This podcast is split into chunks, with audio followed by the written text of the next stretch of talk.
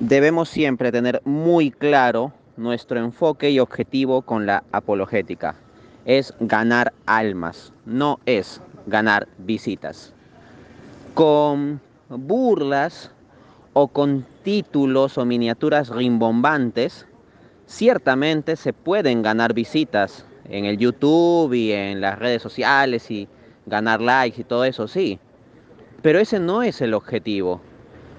Y si así nos enfrentan, nosotros no debemos pagar con la misma moneda, sino que, como dice Romanos 12:21, vence el mal con el bien. Entonces, nosotros debemos mantener el enfoque de una apologética seria, respetuosa.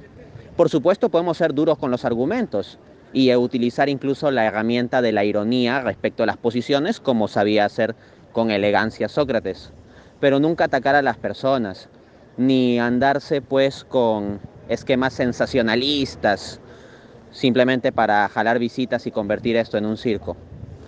Porque hay personas que simplemente les interesa ver ese sensacionalismo, pero eso no cambia a las personas ni decide el destino eterno. O más bien si algún efecto puede tener sobre el destino eterno de gente que siga eso es jugarles en contra también.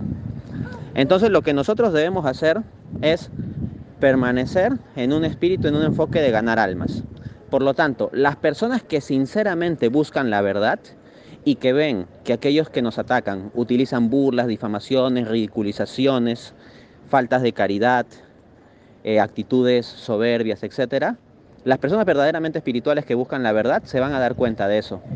Y si nosotros, en lugar de tener esas actitudes, sabemos responder con contundencia a los argumentos, pero no atacamos, a las personas ni acudimos a herramientas sensacionalistas fuera del lugar, pues esa actitud nuestra va a ayudar a que los genuinos buscadores de la verdad puedan tener esa orientación práctica para ir examinando y acercándose a la fe. Por supuesto que los auténticos buscadores de la verdad no son la mayoría de personas, no son los que va a dar los 10 millones de visitas, por ejemplo.